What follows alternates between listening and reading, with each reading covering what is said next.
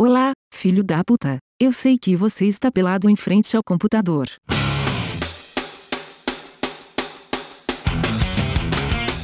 Por que você se importa? Eu sou muito feia pela manhã.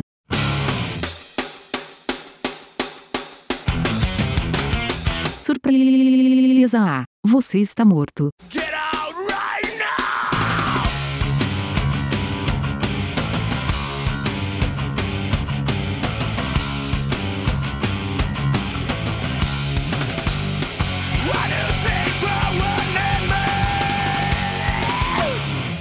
Bem-vindos ao Música Ruim. Opiniões embasadas a respeito de assuntos que ninguém pediu nossa opinião. Para com essa gritaria! Gritaria dentro de casa? Bom, vamos começar daquilo que já é costumeiramente, né, já é tradicional no nosso programa, fazendo as apresentações. Virtu, introduce yourself. Ah, eu sou Virtu Struans ah, Martin, tá? Em homenagem ao nosso, a- a- ao nosso tema de hoje. Muito bem. E você? E quem vos fala aqui, eu tava na dúvida, mas hoje eu sou o Fred Gold, porque, porque é espetacular. Bom, é isso. Então vamos começar o nosso programa de hoje e vamos falar de Faith No More.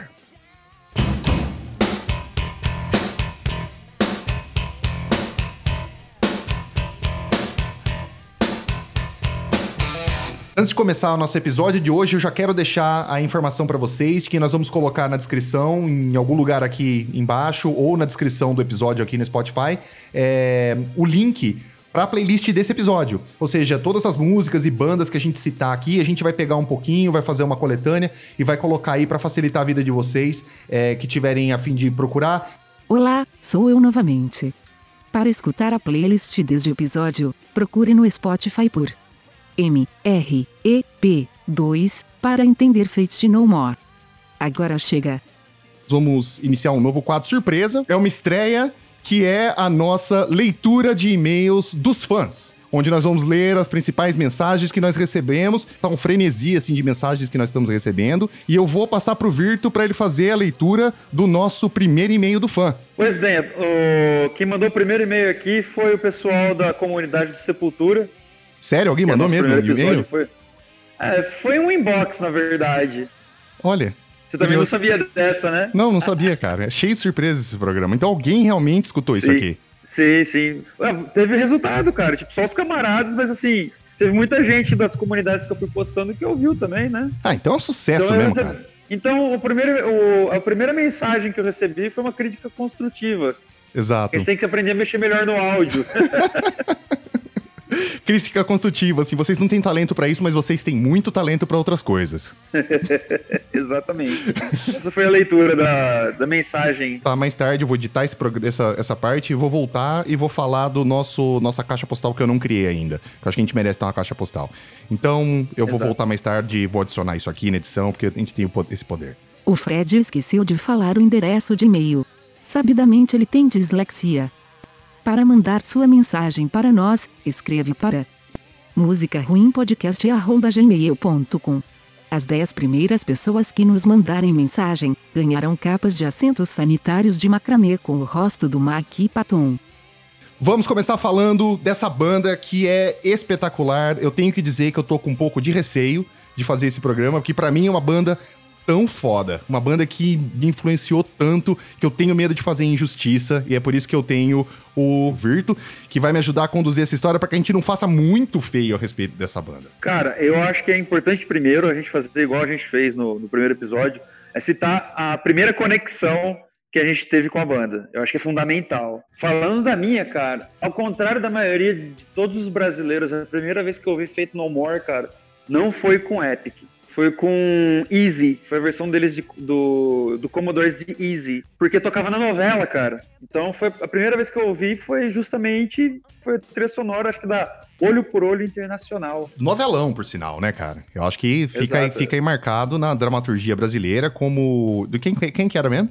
É, acho que era do. Como é que chama aquele que morreu esse tempo aí? O Fernando? Como é que é? Ah, é um que morreu esse tempo aí. Ah, whatever, whatever. Era, era uma- eu lembro que era uma novela da sete, então provavelmente era uma. Fernando é nome. é- comédia. Fernando é nome de pessoas que, tra- que trabalham em novela, não é, cara? Tipo assim, se eu fosse imaginar, Exato, sempre teria um nome, um nome duplo, mas definitivamente Fernando estaria na minha lista. E eu, eu lembro que assim. Era uma, era, um, era uma comédia, uma pseudo-comédia carioca, estilo carioca, como toda novela da sete que se preze, né? Exatamente. Mas eu lembro que foi meu primeiro contato.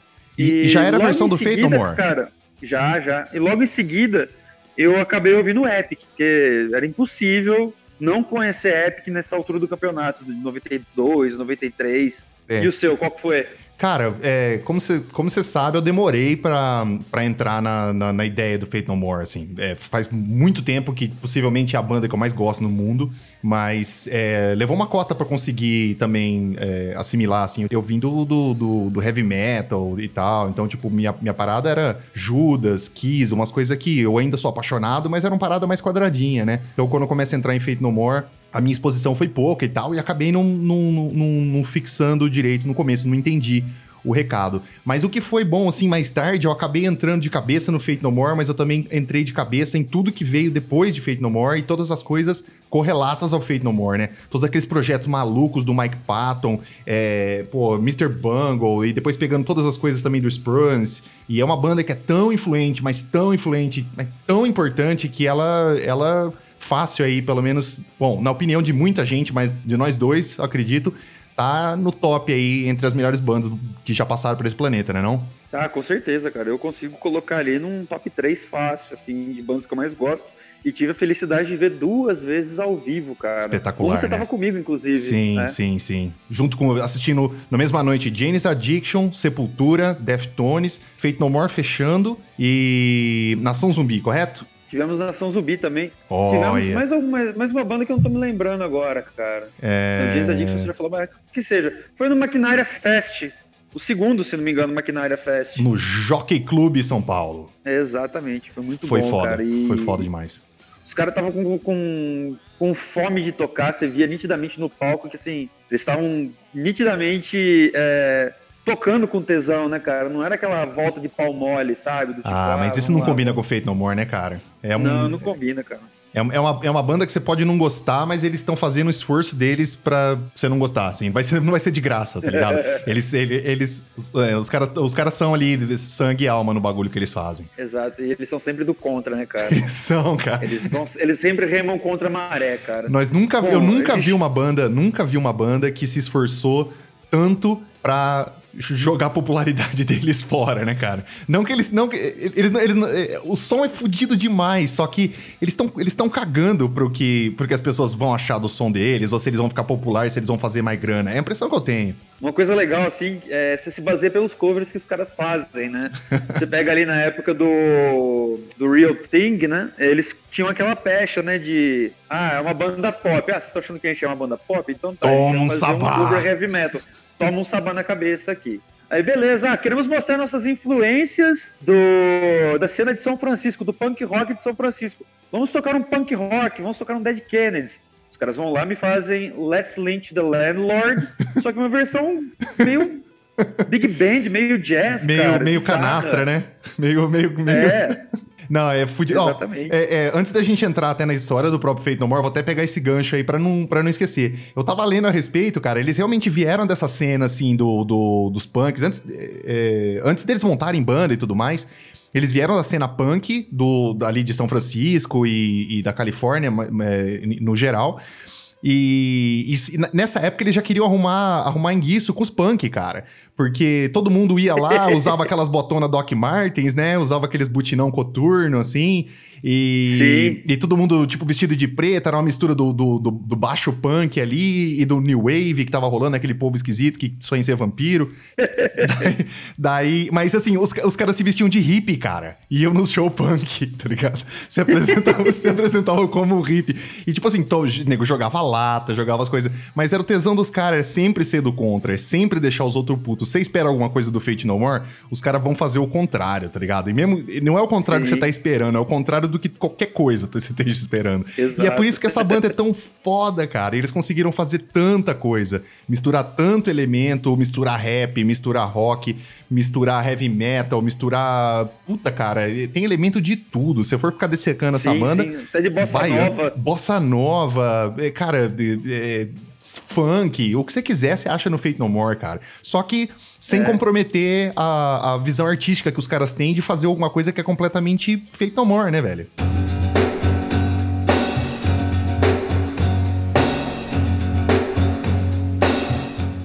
Então, assim, eu quero só é, pegar um panorama e a gente vai fazendo um, um ping-pong assim, porque a gente precisa contar a história desses caras. Porque, p- pelo menos, é, é, é o que eu acho que é interessante a gente saber de onde esses caras vieram e como que eles conseguiram fazer um som que, pra aqueles que não conhecem muito Fate No More, ou é, eu sei que muita gente daqui vai saber tanto quanto nós a, a respeito da banda, mas a influência que esses caras tiveram foi muito além, cara. Eu acho que assim, ó, o impacto que essa banda criou, por que, que ela é tão relevante, é porque ela, ela criou um caminho que definitivamente foi a estrada que levou ao que virou New Metal depois. A gente não tá aqui pra discutir o mérito se você gosta ou não gosta, eu gosto e foda-se você se você não gosta.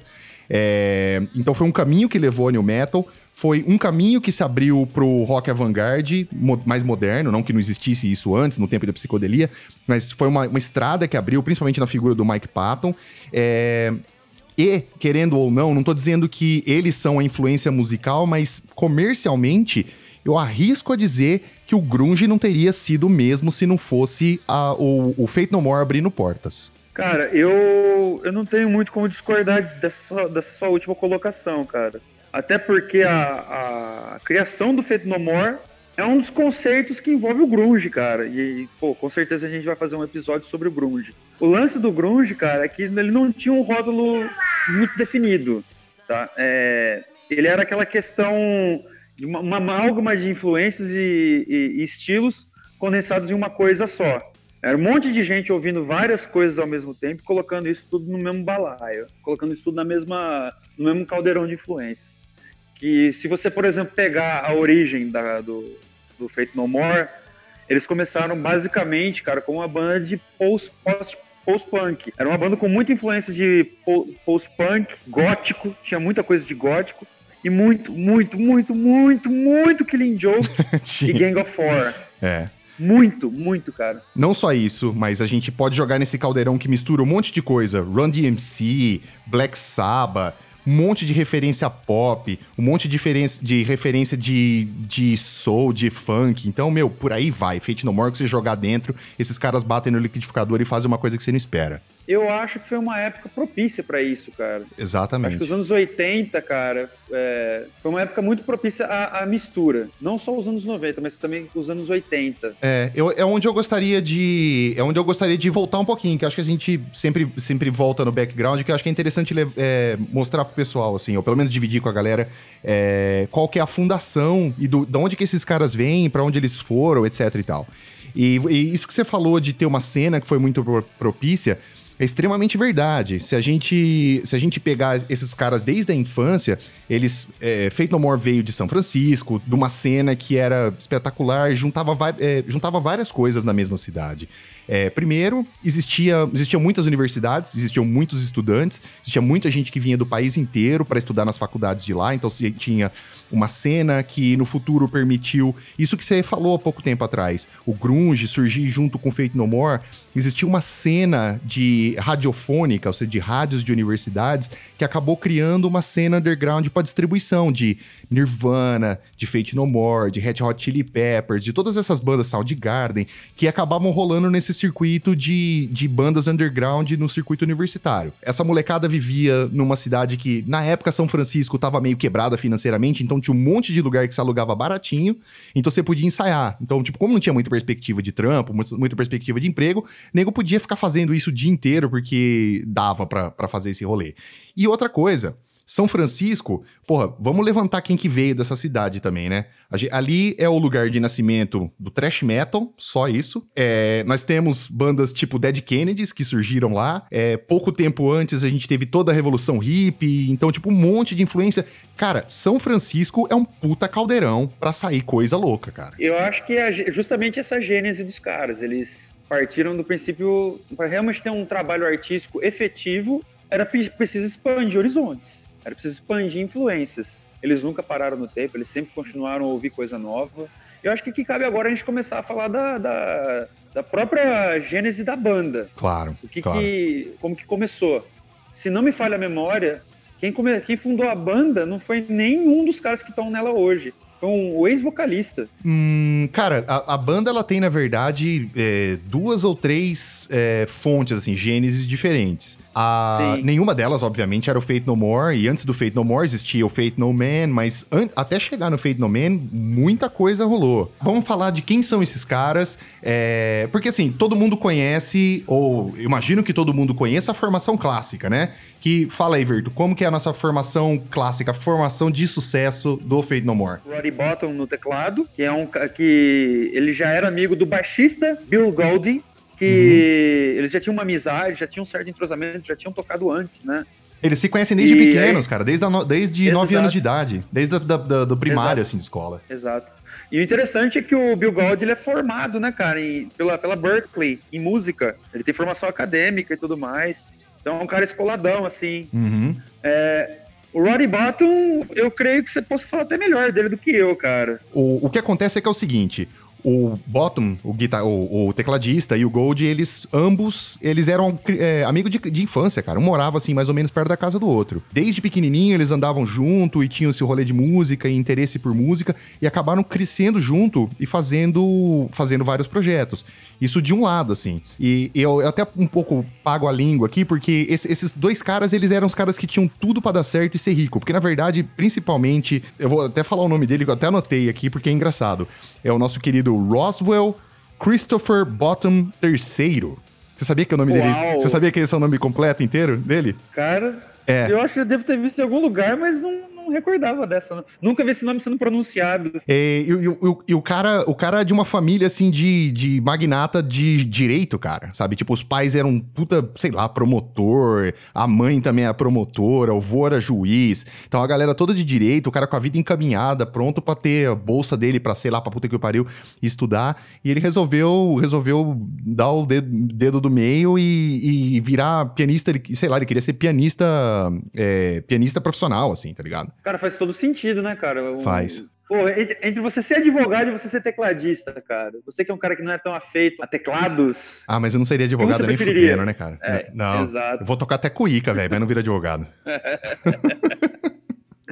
nem fudendo, né, Muito pra mim. louco isso, cara. O, o Billy Gold, ele, ele, ele também veio de uma família é, classe média alta, não era rico, que nem o Bottom, mas, mas ambos tinham, tipo assim, tudo pra dar certo na vida e resolve o caminho mais pedreiro, mais pedregoso do, fazer, de- de- do bagulho acontecer. Mas assim, o que É. eu falei, a, a banda, ela teve... é, o núcleo principal dela, que puxou a banda pra frente, foram esses dois. Até a entrada do Bordan na bateria, mas o Bordan também, ele veio de uma outra história, que é o segundo núcleo da banda. O que acontece é o seguinte, o Mike Bordan também, ele, desde pequenininho, ele, ele curtia música e tal. Aos nove anos, ele perde a mãe e, tipo, porra, passa um processo. Nove anos você perder sua mãe é um bagulho meio pesado. E ele começa a se jogar na música e tal, principalmente escutar som. E um colega de sala dele também, por volta dos seus nove anos, eu acho, é, perde o irmão num acidente e os dois acabam ficando muito próximos, muito amigo e tal. E seguem uma amizade a vida toda, assim, até, até onde podem. Um ajudando o outro, assim. E, e um dia eles, tipo assim, fissurados em som e comprar disco do Kiss, mas também comprar umas outras coisas, assim. Tipo, escutar música clássica, desde molequinho, assim, querendo pegar já um monte de Sim. coisa. Um dia eles encanam falam assim, cara, eu vou começar a tocar bateria. E o brother dele fala assim, cara, eu vou começar a tocar baixo. Ele era o Mike Bordan e o cara que começou a tocar baixo era Cliff Burton, que começou a Metallica. Então, Ah, que beleza. então assim, porra, é, olha, olha, os- olha os lugares que esses caras estavam, né, cara? Então você tinha, Sim. você tinha um núcleo da banda cresceu junto, o outro núcleo da, da banda cresceu junto, e é esse núcleo do Mike Bourdain e do Cliff Burton começa a montar um som, cara, começa a montar banda, etc, e tentar fazer os bagulho rolar. Isso foi muito antes de Metallica e muito, muito antes dessas coisas. E eles chamam um dos caras que eles chamaram pra fazer o som no começo da banda era um tal de Jim Martin, que montou a banda junto com os caras. Então era o trio, era o Martin, Bourdain e o Cliff Burton montando o som, mas não deu certo. É. Tanto é que assim, o Bordão, Bordão o, o Martin e o Burt e o Cliff Burton, eles tiveram também uma banda pré-Fate No More também, né? Pré-Metallica, pré-Fate No More. Até, o- até pré-Trauma, que era aquela Sim. banda que o Cliff Burton tava começando a ascender, entendeu? Aham. Era Agents of Misfortune, né? Uma coisa Sim. assim, né? Eu acho que a gente pode já partir dessa, daquele primeiro single deles, né? Que é aquele que até eu te enviei. O, é, preciso- é, eles lançam em 82 ou em 83. Acho que em 83, na verdade. Eles lançam o, o primeiro single, né? Não era nem com o Jim Martin ainda. Não era nem com o Jim Martin. Pode crer, pode É, crer. A banda já estava fomentada, já estava formada com o nome de Fate No Man. Faith No Man. Fate No Man, com outro vocalista. Exato. Inclusive, foi acho que esse vocalista que meio que juntou os dois núcleos. Ele foi. Foi através desse vocalista que juntou os dois núcleos. Só que a música, inclusive, falando dela, a música é boa. As duas músicas desse, desse single aí são muito boas, cara. São muito boas. Você já consegue sentir nesses sons o que é muito forte no Fate No More, que é a recessão rítmica, que é o, o baixo, a cozinha, a, a bateria, muito forte, cara. É muito evidente que são os dois ali, o Bourdain e o Goldie. Só que assim, a guitarra era bem chupadona do, como eu falei, do Gang of Four, bem chupada de Public Image Limited do Johnny Rotten, né? Só que assim, a cozinha era absurdamente característica já. E o vocal, cara, vinha na mesma pegada. Era tipo um pós-punk mesmo, meio que querendo ser Bauhaus, assim. Que era uma coisa que eles tinham muito forte no, no som deles. E principalmente, como eu já falei, Killing Joke, cara. Sim. Como tinha Killing Joke no som deles já naquela época.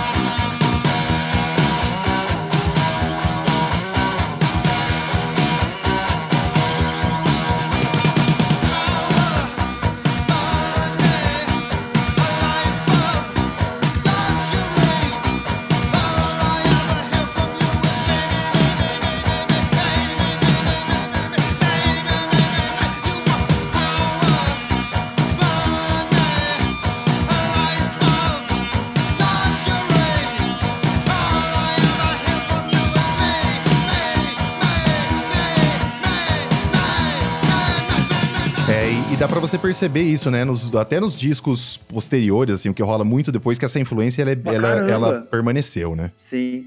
Só que de qualquer forma, não era uma banda assim, assim necessariamente pesada. Não era Hum. uma banda que tinha assim, um apelo de, de rock tão evidente assim. Eu acho que o que trouxe essa, esse apelo de rock são os próximos capítulos, são os próximos capítulos da história. Exato. Que acho que é quando os caras resolvem sair fora, né? Uhum. Tipo, a banda não tava virando, eles não estavam gostando do rumo com o vocalista lá. Aí a banda inteira sai, que no caso O Billy pede as contas. núcleo- na, na verdade, é que eles chamam de, de sair da banda sem sair. Não, é demitir uma pessoa sem demitir. Porque eles saíram, to- ele- todos eles pediram e deixaram só o cara lá. Então, tipo. Exato. Beleza. Eu, eu, eu, eu saio, eu saio, eu saio, monto uma outra banda e deixo o cara. Então, tipo, é um jeito não, não conflitante de mandar alguém embora. E, e fez super bem pra eles, cara, porque eu não sei o que o cara fez depois disso, sinceramente, não achei nada. ele não fez mais nada, cara. Ele não fez mais É. nada. Ele, ele encerrou a É, carreira tanto é que- musical dele ali. É, tanto é que a gente nem lembra o nome do coitado, né? a gente nem sabe se ele morreu, É. mas que seja, se ele, se ele tiver vivo em algum lugar se ele souber português estiver ouvindo isso, nossas mais sinceras desculpas. Não, tá? mas, mas Você assim, tem seu valor. Ele tem, ele tem. Acho que ele foi importante pra juntar a banda e pra, e pra amadurecer. Sim. Ele era mais velho que os caras e acabou dando a oportunidade dos caras amadurecerem musicalmente e eles meteram o pé no rabo dele é, logo que a coisa começou a pegar um pouco mais de pressão. e a banda se chamava Fate No Man, né? Fate No Man, eles, enfim, tem, tem as razões por, pela qual, mas o Fate No More vem porque eles estavam puto com esse cara, que eles não queriam continuar o cara, não queriam mandar embora, porque a banda era do cara. Então eles falam assim: olha, como não tem mais o cara, não tem mais o The Man, então a nossa, Man. não tem mais o Man na, na história, então a banda a partir de agora vai ser Fate No. uh, Fate No Morris, que era o nome do cara, perdão. Morris era o nome do outro vocalista, então vai ser Fate No Morris. Então depois eles mudaram de Fate No Morris pra Fate No More e acabou ficando o nome da banda. Que, que, Que é teve, que e- teve que começar de novo. Sim, sim. Mas aí que tá, eles conseguiram nesse nessa, rena- né, nessa renascença deles colocar aquilo que eu acho que foi uma das coisas mais importantes pro som do Fate No More, que era uma guitarra pesada, uma guitarra que se fizesse presente de verdade. E aí que entra o o parça do, do Cliff Burton, o Jim Martin. É, mas a contragosto de certas pessoas. Exato, exato. Tem- a gente tem que explicar que essa, assim, não foi tão simples e não dá pra gente entrar muito nesses detalhes. Mas até chegar Exato. no primeiro disco, até chegar no primeiro EP, só passaram sete vocalistas e 12 guitarristas pela banda. Ou seja, passou gente pra cacete até essa banda. Tipo, meu, era roleta o bagulho mesmo, era, era porta giratória de banco, assim, entrava e saía gente todo dia. Inclusive, a famosa Courtney Love é, ficou quatro ou seis meses na banda, chegou a fazer som com os caras, antes deles chegarem nessa fase até com o Jim Martin aí. Então, um monte de gente rolou. Mas, Cara, você já conseguiu ouvir alguma coisa? Só um parênteses rapidinho. Você já conseguiu ouvir alguma coisa do Fate No More com Courtney Love? cara, Será nunca. que existe? Talvez exista, cara. Talvez exista. Mas fala que mandaram, Cara- mandaram ela embora porque ela era muito louca, né? Cara, eu procurei, cara. Não sei se já houve em algum momento da história do YouTube. Não sei se já teve isso em algum momento, em algum. alguma coisa, cara, mas não, não tem nada. Mas deve ser um barato, cara. Deve ser legal, deve ser Deve ser uma interessante. coisa, deve ser uma coisa, uma coisa interessante. Não, eles falaram que ela É. era boa, cara. Ela era na boa, boa na banda e não, não foi uma coisa assim só, tipo, freak show. Ela realmente adicionou, trouxe elementos. É, o cara que tava cantando na época, ela, a- aparentemente, ela chutou o cara pra fora do palco e falou assim: ah, meu, esse cara é uma bosta, eu vou cantar no lugar da banda. Os caras falaram assim: beleza, então você vai cantar. E, e- e eles falam, tipo, mano, ela, ela contribuiu pra caramba, porque a, a gente só tem uma é, lembrança da Courtney Love por conta da, inf- da infame relação e tal, com o lance do Kurt. Eu acho que nem faz tanto justiça sim, sim. pela carreira musical dela, que particularmente eu gosto. É, Eu também, eu gosto bastante, cara. Eu- Achei- eu gosto inclusive, disso. do- os três discos do Hole que eu conheço, que são os, os três primeiros, eu acho discos muito bons, mas que não, não vem ao caso agora. Não, mas é só, é só pra não ficar nessa questão de, tipo, a galera, sempre que você fala de Courtney Love, fica associada diretamente à mina do Kurt Cobain, né, cara? É, Ou seja, ela já tava na cena, ela tinha 19 anos quando entrou na banda, então ela já tava na cena e ela participou. Teve uma passagem meio meteórica, mas assim, dentro desses sete vocalistas que passaram até a gente chegar é, no Chuck Mosley, passaram mais um monte de gente na banda. Então foi, foi, foi uma situação e o núcleo, a cozinha sempre ficou ali. E bem que você falou, eu vou deixar você tocar o barco nessa parte aí. Entra o Jim Martin, que já tinha tocado lá atrás com Cliff Burton e já tinha tocado com o Bourdain, mas as coisas não eram tão fáceis assim, né? É, os dois já tinham trocado até supapo, pelo jeito, né? Assim, em desentendimentos. é. Então, quando o, o- tava rolando o teste, estavam rolando os testes, né, pra guitarrista da, da banda, apareceu o, o, o Jim Martin e o Bourdain já falou, meu, não, cara, esse cara aí não dá, velho, esse cara aí é, é fita torta. Só que ele foi o melhor, ah, o que melhor saiu no- durante os testes, né? Então, acho que rolou um, Comprometimento. uns. É, swallow your pride é, e vamos colocar o cara, porque o cara tem muito o que acrescentar. O cara é um cara diferenciado. De fato, ele era. Um cara andar com o Cliff Burton, com certeza, não era um cara qualquer. Não era um Exatamente. guitarrista qualquer. Então, Exatamente. eu acho que o Bordan fez muito bem em engolir o orgulho e ter o cara na banda, e aceitar o cara na banda. Que pra mim, como eu já disse já, foi uma das coisas que fez o Feito No More de fato acontecer enquanto banda. Que era o que faltava, era aquela guitarra presente, era riff. O cara é, é- é uma usina de riff, o Jim Martin sempre Uhum. foi uma, uma usina de riff e licks legais. E eu acho que realmente ele trouxe uma certa inventividade que estava faltando. Se você ouve o, o- aquela, aquele, aqueles, aquelas primeiras músicas do Fate No Man, você consegue enxergar a qualidade, mas ainda assim faltava ainda Faltava amadurecer, aquela marca né? que era, faltava não só amadurecer, mas faltava alguma coisa. E para mim, a hora que você ouve os discos já com a, com a formação estabilizada, com o Chuck Mosley inclusive, você consegue ouvir uma, uma banda com, com substância. Uhum. Tem, as músicas são muito boas, tá? E eu acho que foi um dos fatores preponderantes, assim, foi a colocação de Martin. E eu vou, eu vou colocar o que, na minha opinião, é, é, o, é o último elemento pra fazer o Fate No More virar o Fate No More. Como eu falei, é, e você tava comentando aí, um monte de gente entra, um monte de gente sai. Finalmente a gente tem o, o núcleo famoso da banda, né? Onde a gente tem teclado, temos com o Bottom, temos o baixista com o Billy Gold, é, temos o Jim Martin na guitarra. O Jim Martin, ele traz essas... Enquanto o Bottom e o Billy Gold traziam essas referências de New Wave, mas também traziam umas coisas pesadas, umas coisas meio querendo ser industrial. Eletrônico também. Isso, eletrônico, industrial. É, a gente tem o Jim Martin trazendo esse lado Black Sabbath, assim, pro bagulho. A gente tem o Bordan, que é o puta de um instrumentista. O cara foi estudar bateria africana pra melhorar essas coisas de parte rítmica. Ou seja, tem um monte de referências. Daí, pra mim, entra o cara que faz a diferença na banda e consegue fazer a cola do bagulho acontecer e virar Fate No More, que é o Chuck Mosley. Cara, e eu acho que é muito interessante falar dele com mais carinho do que, que as pessoas Muito, cara. geralmente falam. Muito. Esse Ele cara era é um importante pra caralho. Bom, velho. Ele é um vocalista realmente bom, tá? Eu acho que foi ele que deu, como você falou, foi ele que deu a cara, ele que trouxe o lance do hip hop, ele trouxe o lance do rap pra dentro do, do Fate No More. Ele trouxe também uma carga punk, Aham. que ele tinha. Ele, ele trazia muita coisa de Bad Brains no, no vocal e de Grandmaster Flash. Exato. É, Você ouve, ele, você ouve ele cantando, cara, ele tem aquela dinâmica de rap antiga, saca? De Grandmaster Flash. E a hora que ele canta as músicas mais pesadas, tem aquele quesinho meio de. do Age R do, do, do Bad Brains. Bad Brains. saca? Que eu acho que é muito legal, cara. Então, assim, por isso que eu sempre falo, meu.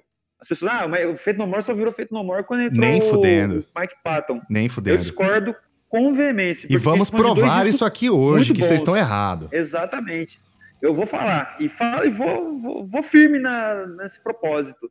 O We Care A Lot e o Introduce Yourself são dois puta discos. Então, é, é espetacular. dois- principalmente o último. É principalmente o Introduce Yourself. É, é, eles tinham mais. A gente vai, vamos chegar no Introduce Yourself. Eu acho que concordo, É. gênero, número, grau. O, prime, o primeiro EP e o, o primeiro disco, We Care a Lot, é, são. é, os caras estavam ali cozinhando o que ia acontecer.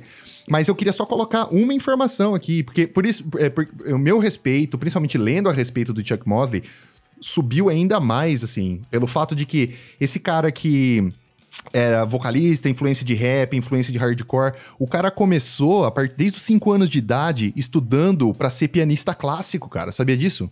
Nossa, nem fazia ideia, cara. Cara, ele estudava pra ser pianista. Ele estudava pra ser pianista clássico. Ele foi estudando piano clássico até acho que seus 12, 13 anos de idade. A mãe dele pa- patrocinava ele porque ela queria que ele fosse o primeiro pianista clássico negro nos Estados Unidos, cara. Rapaz, dessa eu não sabia, não. O cara manjava de música ideia. pra caralho. Manjava de música pra cacete. E daí. E é, Ele, acho que alguém fez a cagada de jogar o disco do Sex Pistols na mão dele, daí ele parou de tocar piano e resolveu fazer outra coisa. ai, ai, ai. Esse disco estragou gente, hein, cara. Estragou, cara. Nevermind the Bollocks estragou gente pra caralho. Não, daí hein? fudeu, fudeu a vida do estragou no bom moleque. sentido, né? É, não, É. Só, só fudeu E- com tudo. E ah, ele tinha um visual legal também, cara. Ele tinha um visual, tinha, é, ele, era um, ele era um negro de moicano, cara, que não era uma, uma coisa tão comum de se ver assim no meio rock, ou sei lá, em qualquer outro meio, entendeu? É, mas eu acho que essa É, influência meio é Bad Brains, assim, né, cara? Essa cena, apesar Sim, de Bad total. Brains tá acontecendo em outro canto lá, mas era tudo mais ou menos a mesma panela da cena hardcore que, que rolava ali pela Califórnia e tal. Cara, eu já vi informações por aí, cara, mas eu nunca achei nada. Nunca consegui ver vídeo nem nada. Ele tocou um tempo com o Bad Brains, né? Sério, velho? É, ele chegou a tocar com o Bad Brains numa época. Mas eu sinceramente não sei de quando até quando e o que, que ele fez exatamente. Porque, se não me engano, é é, eu já vi informações de que ele tocou bateria. É, o cara, ele, bom, você toca mais de um instrumento, você é multi-instrumentista, não é? O cara toca, canta e toca piano, sabia tocar guitarra, sabia tocar violão. É, real- realmente, você muito bem colocou lá, cara. As pessoas não fazem justiça à importância que o Chuck teve é, na formação do, do- da, da estética e do Sim. som do Feito No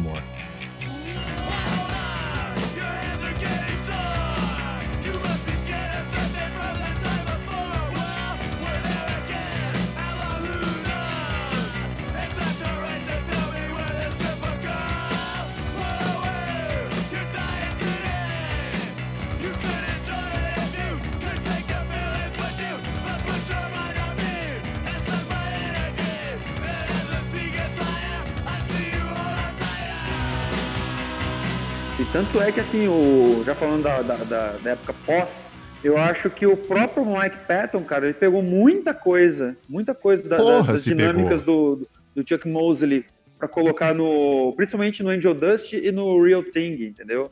Tem muita coisa ali Aham. do, do Chuck Mosley ainda. Então eu. Ah, eu, eu posso dar. Vou emitir a minha opinião. Eu acho que quando o Mike Patton canta Chuck Mosley, depois lá na frente, eu, eu vejo que a música não, não mudou, tá ligado? Sim, É, ele faz muita O Mike justiça. Patton conse- ele faz muita justiça à música. Isso pra mim mostra é, mostra a qualidade do cara que veio antes, Sim, entendeu? sim. E, e, infelizmente ele era um cara problemático pra caralho. E Sim. assim, não era só a questão das drogas que levaram ele a ser chutado da banda. Teve os episódios que ele tava numa premiação, tocando o show da premiação, dormiu durante o show. É, e sendo vocalista, você conseguir dormir no show durante a premiação. É porque a coisa tava estranha. Mas o cara tinha muito problema, assim, tipo, uma depressão fodida, aquelas coisas que falam, né, de inner demons, assim, que consumia o cara, e que ele era, um- ele era um acidente esperando só um lugar pra acontecer, né? Mas ele tava dando muito problema, cara. O Sim, cara não sim. aparecia e tal, e gravação. É, eu acho que foi até no, no- Já chegando no Introduce Yourself, quando, tipo, foi o, o debacle do bagulho mesmo, ele foi, ele foi mandado embora. O cara gra- não gravou parte de vocal, os caras tiveram que refazer sete trilhas de vocal, alugar estúdio lá na casa do caralho e refazer parte do disco. Então, assim, o cara tava dando problema já e a banda não tava funcionando é, no mesmo nível que, que os outros caras da banda queriam puxar a, a banda É, pra né? infelizmente, mas a males que vem pro bem, eu creio eu, porque eu acho que a entrada do, do, do Mike Patton, seguido a isso, acho que, que realmente fez os caras decolarem. Era uma, assim, Exato. o que é importante falar também é que já nesses dois discos, pelo menos a- a- ali no- na, na cena americana, o Fate No More já era uma banda média, cara. Já era uma banda conceituada, já, Já, era uma banda conceituada, que muita gente não sabe. Todo mundo acha, ah, o Fate No More virou Fate No More só com o Patton, reiterando aquela informação lá de trás. Mas não, cara. Eles já eram uma realidade. Tanto é que você pega, por exemplo, fotos antigas ali do, do Metallica, assim, de 86, de 87, os caras com camisetas do Fate No More já, tudo bem que rolava uma amizade. Mas você via assim, por exemplo, Não, a galera tem do, razão. do Trash usando bastante camiseta do Fate No More, antes mesmo do, do, do Mike Patton ter entrado na banda. Ó, e o, e o Introduce Yourself, o segundo disco deles, eles, ah, ele já tava numa gravadora grande, se eu não me engano, sei lá, Blaze, Slash Records, era uma coisa assim. Que era uma gravadora, teoricamente, pegava as bandas independentes, mas ela era afiliada da Warner. Sim. Ou seja, os caras já estavam com o pé dentro da Warner. Quando eles lançam o segundo disco, eles regravam o We Care A Lot com uma pegada muito mais da hora do que do disco do, do primeiro disco. E fazem uma série de novas músicas, mas é, já com grana de gravadora. Já puseram, já jogaram um caminhão de... Caminhão. Era 50 mil, 50 mil dólares que eles tinham pra gravar o disco. Pra quem tava passando fome e vivendo em squat, tá ligado? É, 50 mil dólares é dinheiro pra caralho Sim. é, pros caras que estavam num perrengue absurdo, assim. E, e já teve uma distribuição já associada à Warner, né, cara? Então, só é o que você falou. A banda já tava no, no rumo do estrelato. Sim. E o cara dando alteração era, era deixa pra falar assim, meu amigo, nós temos tudo pra explodir. Você vai dar problema agora, infelizmente a gente vai ter que parar por aqui. Tanto é que assim, o, o, o Real Thing já estava praticamente composto já, né?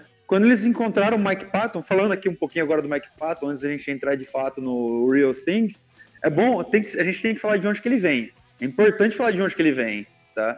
Impossível Mike falar Patton- do Mike Patton se não falar da história dele. Mas que- a gente vai ter que fazer um episódio do Mike Patton, É, cara, por favor. só pra dar uma resumida, cara, ele tava vindo do Mr. Bungle. O Mr. Bungle, que assim, a princípio era uma banda de metal bem esquisita. Muito esquisita. Bem esquisita. Completamente É, e tanto bizarro. é que assim, você pega a, a primeira demo deles, que já era um, tipo, era tipo um fervo mesmo. A galera é, era uma demo muito bem vendida. Aquela demo, como é que chama mesmo? A demo tem um nome bizarro, cara. Puta, Não eu, me eu não, eu não lembro o nome da Parece demo, um. Parece aqueles, aqueles, aquelas bandas de metal dos anos 80, tipo um Possessed da vida. O, o, o Patton cantava de um jeito muito esquisito, cara, assim, comparado com o que ele canta hoje, entendeu?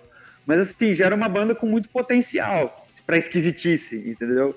Então eu- Aham. eles foram direto num cara que, assim, corresponderia às expectativas também de trazer coisa nova, de trazer novas influências. E quando ele entra no Fate No More, o cara é um bebê praticamente. O cara tinha 19 anos quando ele Nossa, entrou no é. Fate No More. Jo- no- Jovenzinho tipo- de tudo. E... Mas ele vem do. é, Como você falou, ele vem do Mr. Bungle, que é uma banda que vai trazer esses elementos. Vai levar um tempinho ainda, mas eu, na minha opinião, a principal contribuição dessas influências dele é o experimentalismo, é de puxar esse lance do experimentalismo e do bagulho mais avant-garde, é, levar aquilo que o Fate No More tinha em potencial e catalisar essa parada. Sim. Que o Fate No More tinha, tinha todos esses elementos, mas a entrada do Mike Patton faz com que isso é, cresça pra caralho no sentido É, eu experimental. acho que assim, se a gente for imaginar, por exemplo, uma entrevista de emprego, se feito no More, Mike Patton, os caras, sei lá, fazendo um, um ping-pong assim com o Mike Patton. Ah, não sei, o que, que você gosta de ouvir a hora que você, tá em casa? Ah, eu gosto de ouvir música romântica italiana. Esse é o cara, ponto. Já era, é ele, É, saca? exato. E, e ele traz uma coisa muito legal pro, pro Feito No More, pra, ele torna as músicas ainda mais. Vamos colocar, vou usar até um adjetivo pertinente: épicas. A interpretação dele é, é uma interpretação muito diferenciada. É, é uma, infer- uma interpretação bem menos quadrada do que do, do Chuck Mosley. tá? Ele traz muita Sim. coisa, uma extensão vocal muito maior, ele traz uma riqueza muito maior de arranjos vocais para dentro do Feito No More, que eu acho que foi o que foi, foi, foi a, o determinante para fazer o, o Real Thing um- o sucesso que foi.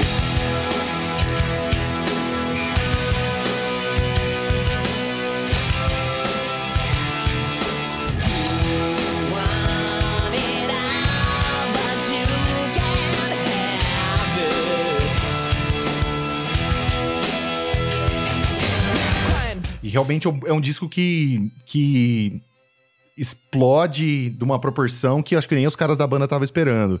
Mas ex- existe um elemento duplo aí na entrada do Mike Patton. É, Tem um novo vocalista, um gás novo. é, ele, ele só escreve as letras, é como você falou, né? O disco já estava pronto, Ah, um ele só detalhe, entrou. só um detalhe rapidinho. Diz a lenda que ele escreveu as letras do disco em duas semanas. Foram em duas semanas. Ele teve É. duas semanas pra escrever as letras do disco, entrar no estúdio e gravar. Mas o disco já estava montado, cara. Os caras já tinham composto.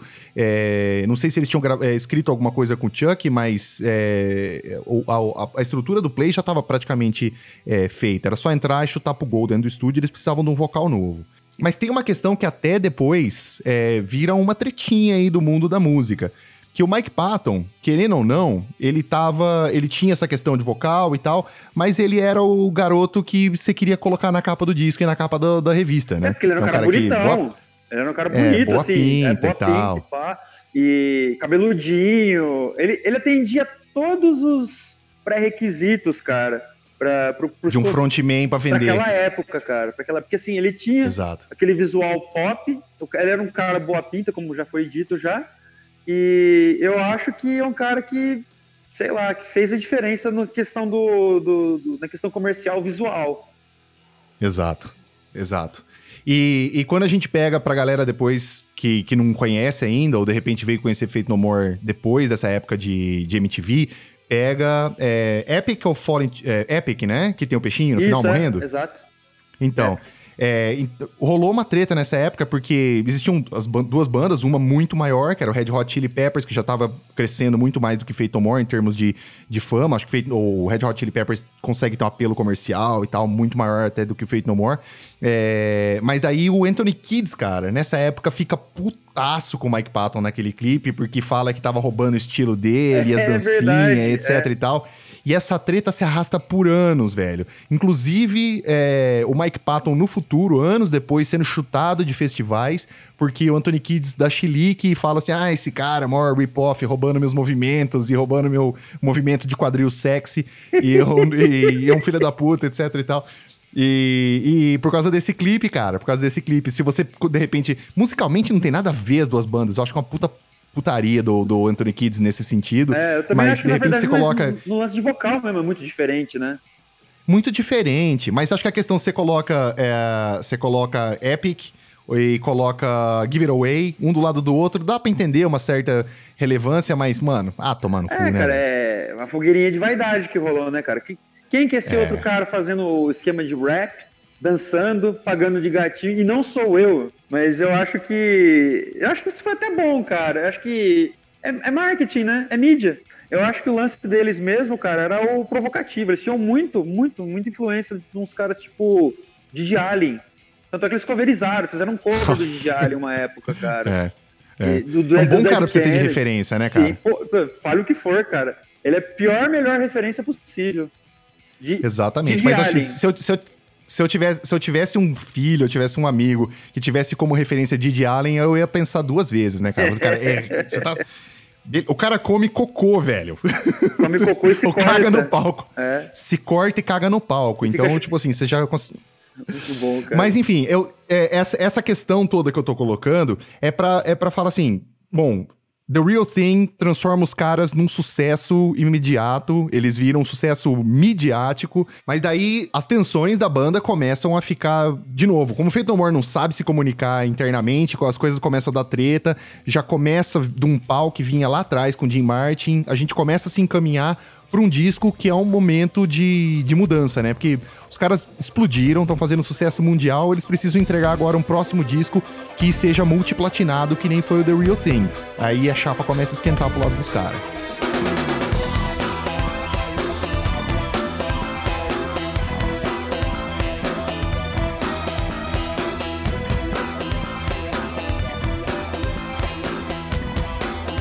Certeza. Eu acho que, inclusive, cara, essa, esse descompromisso que houve na hora de lançar esse disco, que é o Angel Dust, eu acho que foi uma coisa muito boa pros caras.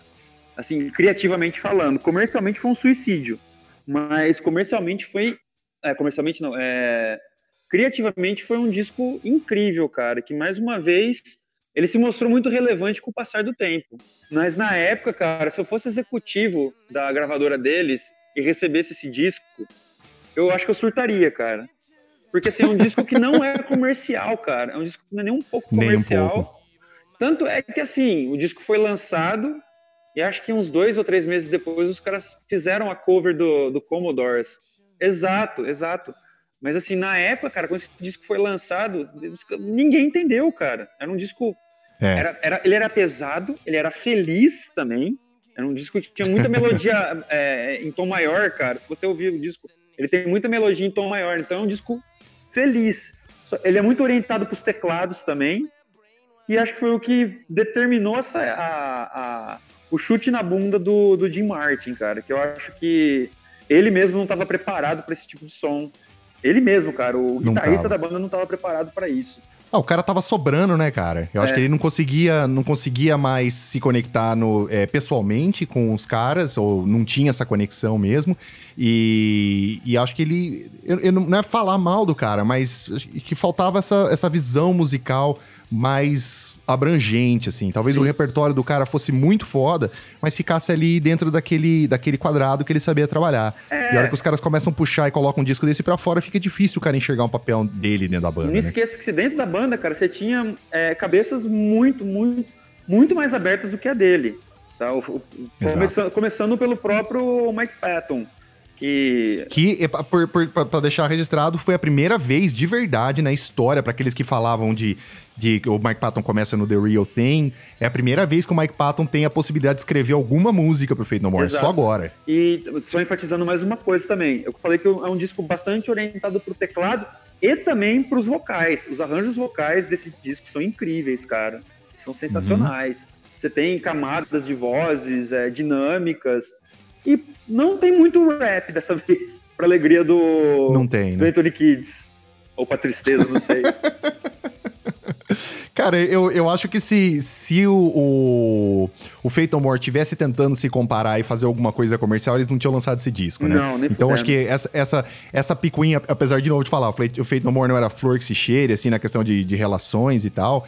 Fazer um disco desse era, era assinar um foda-se, assim, pra todo mundo. Vou fazer um disco, que é o disco que eu quero. E eu até, eu até escutei em algumas entrevistas eles falando assim, cara, a gente não tava realmente afim de fazer um disco que fosse um dedo do meio pra todo mundo, mas é, mas era o disco que a gente queria fazer e nada ia mudar nossa ideia com relação ao disco. Então, Sim. vou socar o pau e sair. É o que você falou, ninguém entendeu o disco, o disco vendeu uma merda nos Estados Unidos, mas por incrível que pareça, a Europa comprou bem Comprou. os caras. E eu acho que foi o que deu liga ainda pra que o Jim Martin ainda fizesse uma turnê com eles, né? Exato, Se for- exato. que acho que Mas- se não fosse a Europa, acho que esse disco cai, cai, corria o risco de cair no esquecimento, tá? Só É. que assim, voltando ao, a- ao lance das cabeças é, estarem mais abertas dentro da banda, como eu falei, o Mike Patton é indiscutível que o cara é uma amálgama de influência, então isso já denota o quanto o cara tem a cabeça aberta. O Bill Gaudi também, que é o cara que ouve de jazz, a Sepultura. E foi a época em que, inclusive, ele formou Brujeria. Aliás, antes disso, ele já tinha É. formado Brujeria. O Dino Casares. isso, é. né, cara? Totalmente. Então é um cara com uma cabeça muito aberta. É, você tem o, o Roddy Bottom também, que além de ser o tecladista, ele também já era frequentador da cena gay de São Francisco. Que acho que muita gente Exato. talvez não saiba, mas o Roddy Bottom é gay. Tá? E isso é muito importante, essa informação para dentro desse disco. E o Mike Bordan também, um baterista que pô, foi estudar ritmos africanos, que tocou com Ozzy, que mimimi, papapá, toca o que pedir pro cara, também Agora, o, o, o Martin, cara, ele é um cara metaleiro, era um metaleiro no sentido estrito da palavra. Ele, É, ele achou o disco, ele mesmo, palavras dele, ele achou o disco gay. Ele achou o disco, ele achou o disco gay. Ele, se você vê entrevistas com ele, ele fala que ele não gostou do Angel Dust por causa dessa orientação. E aí você tem a música Be Aggressive. A Be Que Aggressive foi escrito pelo. A, a letra foi escrita pelo, pelo Road Bottom. Né? exatamente fala justamente sobre fazer sexo oral em outro homem. É. Ele fez isso pra sacanear o Mike Patton, né? Ele só queria saber como que o Mike Patton ia reagir eh, fazendo uma letra dessa. Ele tentou fazer uma letra Ué, e agressiva. o Mike Patton interpreta ela maravilhosamente ao vivo, né? É, eu acho que quando o Jim Martin se toca que ele é um, um peixe fora d'água dentro da banda, ele. Os caras falam, meu, você não tem, você não tem mais o que fazer aqui. Foi o fator determinante do, do, do Jim Martin sair da banda, foi o próprio disco. Foi o próprio Angel Dust. É, e acho que ele ter saído da banda, cara, foi uma coisa benéfica também criativamente para pro, pro, pro Faith No More. Porque o que veio Sim. a seguir também, cara, eu acho que é um disco ainda mais criativo, um disco ainda mais grandioso, na minha opinião, do que foi o Angel obra Dust. foda. Tá?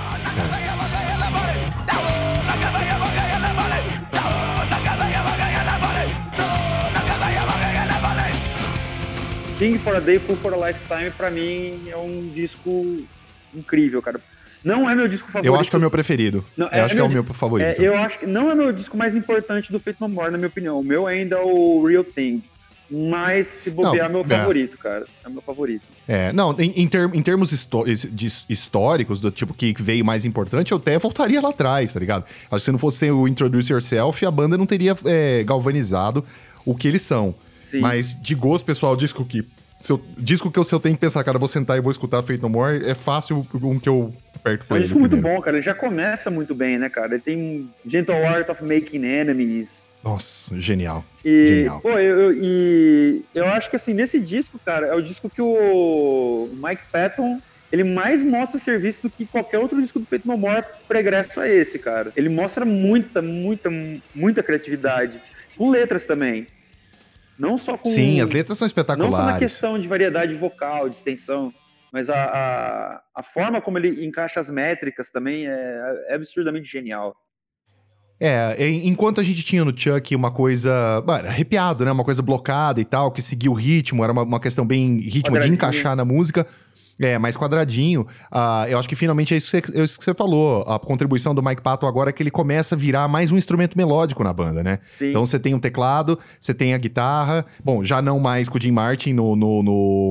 King for a Day. A gente tem o, Tra o Trace Purse, que grava É, esse disco, o né? grande Trace Pruitt, que, foi, que, que era guitarrista do, do- da banda anterior do Mike Patton, o Mr. Do Bungle. Mr. Bungle. Tá, Ele fez um serviço Depois forma um monte de bom, projeto cara. Cagado na cabeça, completamente coisa retardada. O Trace Purse perde a, a noção e só faz disco retardado depois do Fate No More. Ele não caberia porque ele é muito louco até pro Fate No More. cara. Mas assim, eu acho Até que Fate No More é muito se, louco. se ele tivesse ficado, cara, das duas ou uma, a gente teria uma banda, um próximo disco ainda mais incrível. Não que o álbum of the Year não seja um álbum incrível também, mas seria ainda mais, eu acho. Eu acho que ele teria. Eu acho. Só que ou teria implodido de vez também. Teria implodido. Acho que. O Fate No More não dava conta do Trace Pruance, cara. Na, na moral mesmo. É, Na moral. acho que é muita era muita informação, era, era muita, muita mente criativa, às vezes também o bagulho não dá Mas é um né? cara a ser ouvido, viu, cara? Fica aqui até a recomendação, que, que as pessoas ouçam o- o- os discos do, do Trace Pruance, cara, não só do Mr. Bungle, tá? Exato. É, Secret Chiefs. Puta, cara, ele tem muita. Ele, Ele tem muita coisa foda, cara. Tem muita coisa foda. Bom, então a- é, chega nesse ponto assim importante. Até onde eu saiba, esse disco não, não- também não foi extremamente bem recebido. A banda parece que tem uma questão de, de não querer é, é, fazer. meio que de sabotar a o próprio sucesso comercial, né? O Mike Patton, ele tem esse apelo de galã, etc e tal, mas os caras fazem de tudo pra fazer um caminho que não, não é comercialmente, assim, super aceito e acessível. Isso, né? é, isso aí também nas atitudes dele, é, tanto com a imprensa quanto na o que vazava pra imprensa, né, cara? Ele tinha umas fitas dele, sei lá, de despejar mijo na cabeça dele durante um show. Tem umas fitas muito fita. loucas. É meio umas coropofagia, umas coisas perturbadas da cabeça do Patton. Que acho que fazer fazer fazer entrevista é, é, é, ele fazia é, entrevista comendo sanduíche pra MTV, assim, tipo, batendo um lanchão enquanto os caras estavam fazendo pergunta pra ele. Então, os caras realmente estavam ligando foda-se pro, pro mainstream, mas eles, eles tinham a pegada mainstream, né, cara? Eles eram uma banda mainstream que não queria ser mainstream. Sei lá, uma coisa meio Tem até um fato disléxica. assim. interessante, cara, que até retorna um pouquinho aqui rapidinho. É, quando eles estouraram no Brasil, eles fizeram um show no. Acho que no, no Rock in Rio, se não me engano. Rock in Rio 2, No Rock in? Rio 2, se não me engano, foi. Foi a primeira vez que eles vieram. E depois disso, no mesmo ano, eles vieram fazer uma turnê enorme aqui, cara. E todos os shows lotados. Absurdamente lotados. É. Aí depois disso, eles não chegaram a voltar no Brasil na turnê do Angel Dust. Eles voltaram Uhum. pro Brasil no Monsters of Rock de 95, 94. Que tocou o Ozzy. O Ozzy estava tocando no Brasil depois de 15 anos. Foi no mesmo rolê, só que daí foi um show que os caras meio se auto-sabotaram também. Porque eles estavam lançando. Ah, é? eles pra- eles estavam lançando o King for a Day nessa época. Tocaram vários sons do King for a Day. Só que no meio desse show, cara, eles, mais uma vez, eles fizeram questão de serem impopulares. Eles tocaram, tipo, uma bossa nova, que não era caralho voador. Não, eles tocaram caralho voador e emendaram com alguma bossa. E eles tomaram uma vaia violenta. Violenta, cara. Então tudo que os caras. Mas isso é muito a cara do Fate No More, cara. Sim. É, é, é, é, eles, eles tocam pra gente que. é, é, tipo, você, ou você entende o som dos caras, ou vai fazer outra coisa, tá ligado? Ele- acho que eles curtem deixar os outros Sim. putos. E esse disco ainda, o King for a Day, cara, é o. Mais uma vez, foi lançado e uma galera não entendeu. É um disco bom pra caralho, mas é pra, pra aquela época, cara, ele. Ele deixou. Mesmo pra aquela. Pra, pro meio dos anos 90, cara, que era uma época que a gente tinha muita coisa mistureba já, a gente tinha muito o conceito da, da música não tão homogênea, entendeu? Tinha muita mistureba. Foi um disco que foi recebido. Falei, meu, que caralho esses caras estão fazendo agora, né? Porque é um disco pra, não sei, eu digo assim porque quando eu ouvi esse disco da primeira vez, eu assimilei ele muito rápido. Mas pensando como a cabeça da época, da, da época que a galera tinha na época, realmente, cara, o disco parece fazer pouco sentido dentro da discografia pregressa dos caras, entendeu? Pode falar. É, é- é- não, não, é, é engraçado, assim, os caras terem essa, essa atitude com relação à banda que traz elementos diferentes. é, mas os caras estavam lá desde dos anos 70, tá ligado? Enfiado junto com outros caras que também tinham essa mente aberta, tipo o Cliff Burton, cara. Cliff Burton era um cara que, que escutava, tinha capacidade de escutar bossa nova, de escutar jazz, de escutar todas essas coisas e, e porra, você vai tirar o crédito e falar que Cliff Burton não era o cara mais metal que tinha? Cara, o Cliff Burton, cara, ele foi, um- ele foi um dos caras que levantou o R.E.M. lá no comecinho, cara. Uma das Uhum. últimas entrevistas do Cliff Burton, ele cita o R.E.M. como uma das bandas novas favoritas dele. E fala, Ele era, ele era fã, ele era fã absoluto de YouTube, Então- cara. Então, é isso que é engraçado, cara. A galera coloca esse lance do metal muito no pedestal. E a hora que aparece É. alguém pra desconstruir isso, é tipo uma ofensa sagrada. É uma ofensa sacra, Exato. entendeu? Que é uma grande Quando nunca besteira. existiu, né, cara? É. Nunca existiu essa, essa bobagem. Os caras que criaram o bagulho tinham É. uma mente aberta pra conseguir chegar nisso aí. Mas, bom, acho, acho- que até esse aí cabe, cara, um episódio pra gente falar dessa coisa do True. Exato. Mas vamos. Vamos. Vamos. Vamos seguir, porque assim, bom, sai o que, na minha opinião, é o meu álbum, é o meu álbum favorito do Fate No More. E a gente vai pro, se eu não tô enganado, é o último disco deles antes da é o banda álbum acabar. of the year.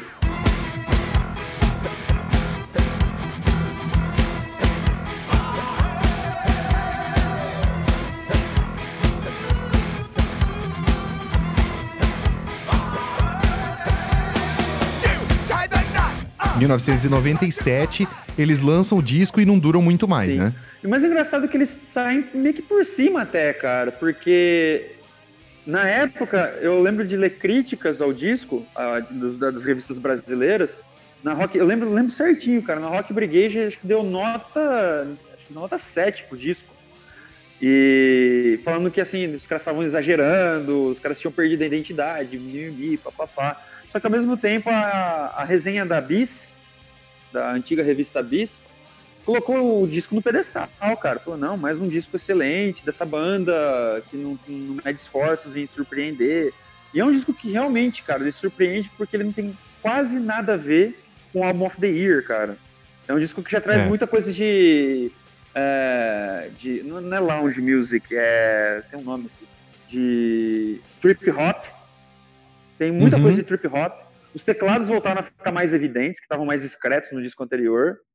O Rod Bottom voltou, parece que a compor com mais é, evidência dentro da banda. Você tem músicas muito boas, mas assim, não tem tanto apelo comercial. Tipo Last Cup of Sorrow, é, Fudida Strip músicas. Search, que é um puta som. Nossa. É um fuck song de primeira qualidade. tá? Mas, Não, é- é um- é- eu sou suspeito pra falar, mas eu, eu que- acho o álbum primoroso. Sim, e eu acho que tem muita coisa ali que o, o próprio Sistema Fadão chupou depois. Tipo, Naked in Puta. Front of the Computer. Nossa senhora, essa música é demais, cara. É. Tem vários sons lá, Bom, cara. Eu vou, é, pra gente, não querendo acelerar, mas é, eu, quero, eu quero falar assim, o Fate No More não se sustenta, eu acho que era, claro que era uma banda que não tinha como perdurar por trocentos anos, e a gente tá falando aí do primeiro disco, até que durou bem, que a gente tá falando de uma banda que ficou mais ou menos 15 anos produzindo coisas. Sim. Mas, mas dado essa, esse comportamento do Fate No More, é, a banda, eu acho que por culpa deles mesmo, eles optaram por isso, nunca teve o reconhecimento que eu acho que a banda merece. Porque assim, é, se eu for colocar em comparação com outras bandas que surgiram da mesma cena, um Chili Peppers, de novo, não fazendo a comparação, mas comercialmente, o Chili Peppers é um milhão de vezes mais bem sucedido do que o Fate No More hum, não chegou nem perto de ser. Com certeza. É, mas, o, mas o Chili Peppers, ele, ele tem esse apelo comercial e manteve esse apelo comercial, enquanto o Fate No More fez questão de meter o chutar, o- né, meter o pé no balde. É, eu acho E- que o- no caso do. Só se interrompendo rapidinho, no caso do, Não, vai lá, vai lá. Do Red Hot Chili Peppers, havia uma preocupação com a entidade Red Hot Chili Peppers dos caras. Agora, não queriam desconstruir o mito da própria banda. Isso aí é uma coisa evidente no Red Hot. Já no Fate No More, os caras cagavam pra isso. Ah, Eles não essa ideia- queriam é- se, se cristalizar. Não, pelo contrário. Vocês estão colocando a gente no pedestal? Vão tomar nos seus cu. A gente não quer isso. É isso que eu achei. Isso- É. eu, assim, eu falo sem brincar. O Fate No More, se eu for colocar um top 3 de bandas assim, eles estão no top 3 fácil, cara. É uma das Ah, bandas mais importantes da minha vida, cara. Assim, tipo, em, em vários conceitos, cara. Eles me ajudaram nesse lance de você desconstruir algo que já tá sedimentado. Que eu acho Não ter fantástico. medo de arriscar, de experimentar é. coisa. artisticamente, eu acho que esses caras estão no patamar acima. Gosto pra caralho Então. de Ramones, gosto pra caralho de Iron Maiden, gosto pra caralho do Red Hot Chili Peppers. Mas essa não preocupação com a, com a colocação do pedestal da entidade, eu acho fantástica. É fantástico.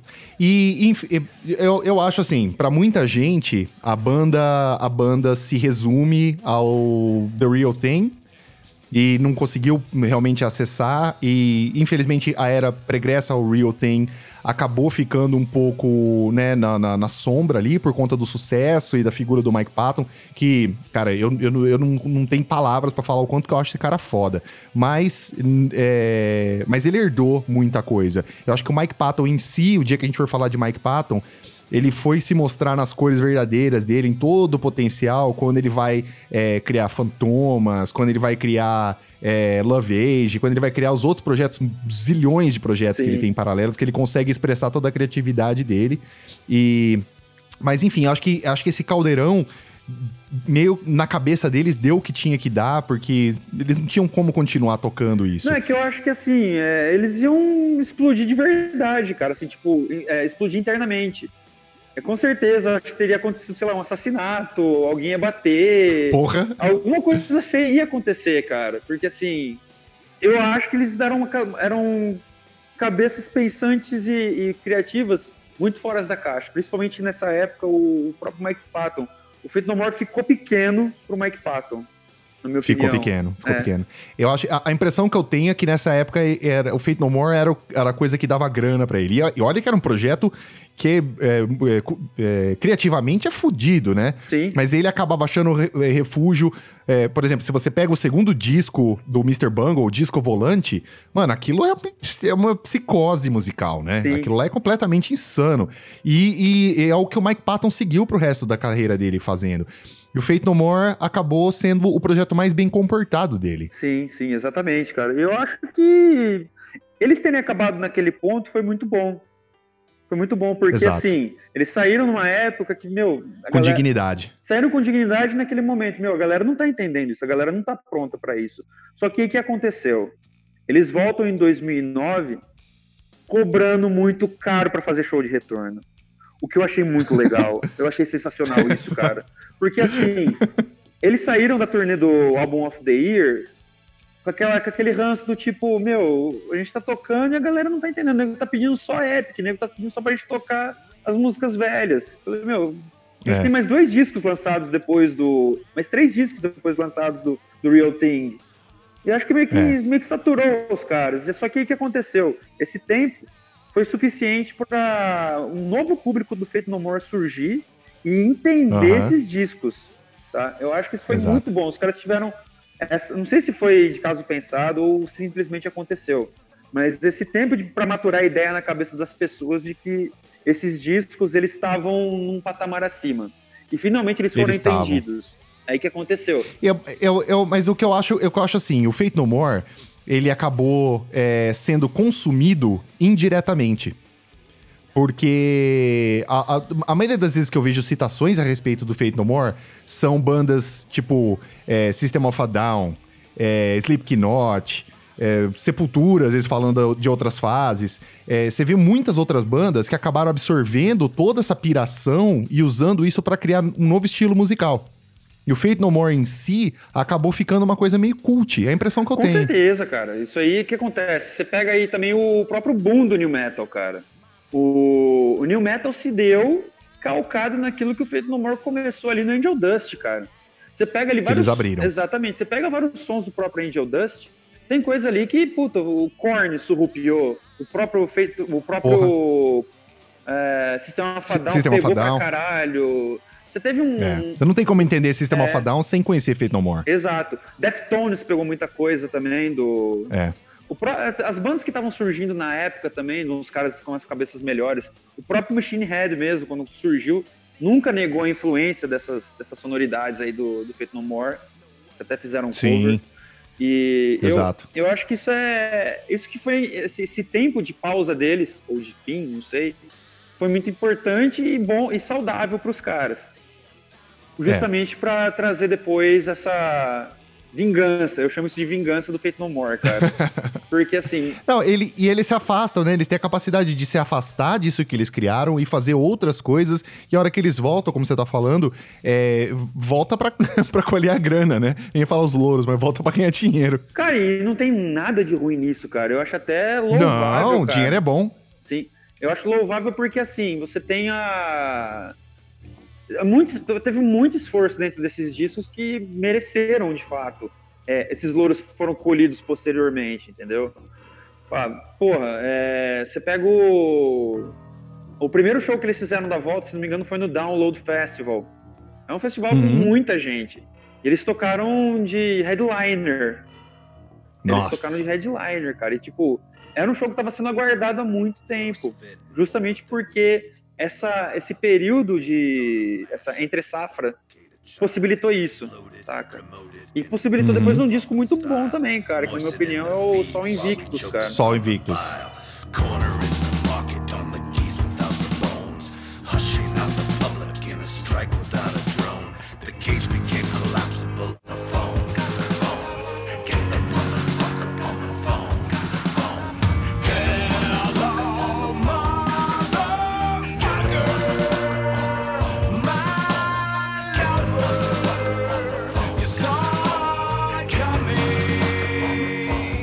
É espetacular, É cara. disco muito bom. A gente, já tá, a gente já tá falando de 2015, né? Então, pô, tem um, um gap de pô, muitos anos até a gente conseguir chegar nesse comeback do, do, do Fate No More.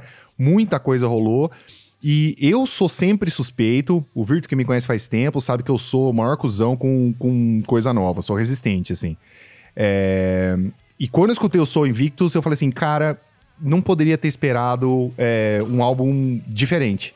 Eu acho assim, foi um álbum que me surpreende, é um álbum que traz elementos novos e traz um Fate No More que amadureceu. Cara, e eu já tive uma opinião diferente, cara. É um disco que demorou pra crescer, cara, pra mim. É um disco que eu tive Sério? que ouvir sem brincadeira, cara. Quando saiu a- as duas músicas lá, a Motherfucker e Matador, é Motherfucker. a... Mother... Era é, a Foi Motherfucker, Motherfucker. e Superhero. Superhero, É. é. Quando eu vi Superhero, eu falei, ah, legal, cara, mas é tipo um rip-off do- da época do Angel Dust. Aí foi a primeira impressão que eu Uhum. tive. Daí o Motherfucker, pô, Motherfucker é legal, cara, já, tipo, já é meio Aham. diferentona, já tem, tipo, uma outra pegada. Só que é um disco que demorou pra crescer em mim, cara, mas depois, assim, hoje em dia eu olho pra ele como um disco sensacional. Um puta disco. É, Eu não, gosto, eu, eu- gosto eu não o disco causa isso, saca? Exato. Que você, você vai descobrindo o disco ao longo do tempo. Exato. Mas é, não dá pra você. Eu, eu acho que nem, nem cabe você fazer uma comparação com o disco de 2015 com o que os caras fizeram antes de. de, de- é, é- é outro rolê. Eu acho que Sim. são os caras. na- o que eu sinto nesse disco, o que pra mim me dá um certo conforto, assim. Tipo, é os caras, brother, de muito tempo voltando pra gravar um disco honesto, tá ligado? Muito. Não Cê- tem. O disco transborda honestidade, cara. Exato, exato. Eles não estão ali pra, agradar, estão ali pra uns caras que se conhecem há décadas, é, tendo um tempo legal ali e fazendo um play honesto e sendo feito no cara. Sendo honesto ao que eles são. Exatamente, cara. E vamos ver o que, que o futuro aguarda, né, cara? Depois dessa. Eu, eu, eu não, não espero que eles lancem mais um disco, honestamente. Pode ser que aconteça, mas Feito No More nunca dá pra você prever o que vai acontecer. né? É, eu não sei também o que acontece. Eu, sinceramente, gostaria de ouvir mais um disco do Feito No More. Porque caras- Lógico, escutarei- gostaria de escutar mais 20 do Eu Feito digo No isso More. porque, assim, os caras estão em forma ainda. Não é uma banda caquética. Não, O, não. o- acho que a, o núcleo... Extremamente ativa. Exato. E o núcleo criativo ainda é um núcleo realmente produtivo. Eu acho que, assim, seria... Eu, sei lá... Eu gostaria muito de ouvir. Mas se não vier... Não, eu, que venham as turnês pra fazer dinheiro que eles merecem. Exatamente, eu, eu tô aqui pra pagar, desde É, que de fácil. um preço acessível. Já vi duas vezes É. e veria pela terceira, pela quarta, pela quinta. Puta, cara. Também, eu também, eu também, fácil. E qualquer outro projeto paralelo também dos caras que aparecerem por aí, tipo, não não tem como negar que brujeria, de vez de brujeria, tudo bem que o, o Gold não tá mais no, no- envolvido na brujeria, tá? Não, não tá, não tá, não faz- tá. Faz tempo É, já. não tá. Sim, mas é, qualquer outro projeto paralelo aí que, que surja, desde. Especialmente Mike Patton, né, cara? E todas as coisas da IPK Records, que ele, do selo dele, com essas maluquices que ele faz, são sempre espetaculares e sempre vale a pena. Qualquer coisa que esses caras lancem, vale a pena uma, uma escutada assim um pouco mais atenta pra colher o que esses caras têm pra fazer, porque eles são uma fonte inesgotável de, de criatividade e, sei lá. Vou ficar parando de vou parar de babar É, ovo aqui, porque por essa aqui. banda é foda demais. Exato. É. Bom, eu acho que dá pra parando por aqui já e eu vou fazendo só minha consideração, minha recomendação final. Minha recomendação final Faça, hoje. você é o senhor da recomendação. Hoje eu recomendo um, um- um disco dentro do contexto aí, na verdade. É o disco do Dead Cross, que é a banda do Mike Patton Nossa! com o. Demais. David Lombardo. David Lombardo, Ace Slayer, que faz um hardcore Aham. psicopatamente doente, cara. É uma bandaça. Absurdo. Tem acho que um disco e dois EPs, se não me engano, disponíveis no Spotify. Vale Assina muito a embaixo, pena. assina embaixo. Muito bom. Descasso, descasso, descasso. E é isso aí. E, e eu quero deixar aqui recado pro pessoal também. É, a partir desse episódio, nós vamos fazer. Eu, Virtu, vamos fazer uma playlist para facilitar a vida de vocês aí, onde nós vamos colocar as os bandas que a gente citou, as referências e algumas coisas que tem a ver com aquilo que a gente falou no episódio. Então não deixa de procurar. Tá? É, eu não sei ainda exatamente como que a gente vai colocar isso aí, mas talvez eu coloque na descrição do, do podcast para você que estiver ouvindo. É, procura, siga a nossa lista e vá, vá curtindo aí o som que a gente colocar para vocês, beleza? É isso mesmo. É, agradeço, Virto, e a gente volta no próximo episódio. É isso aí, galera. Fiquem em paz e tchau!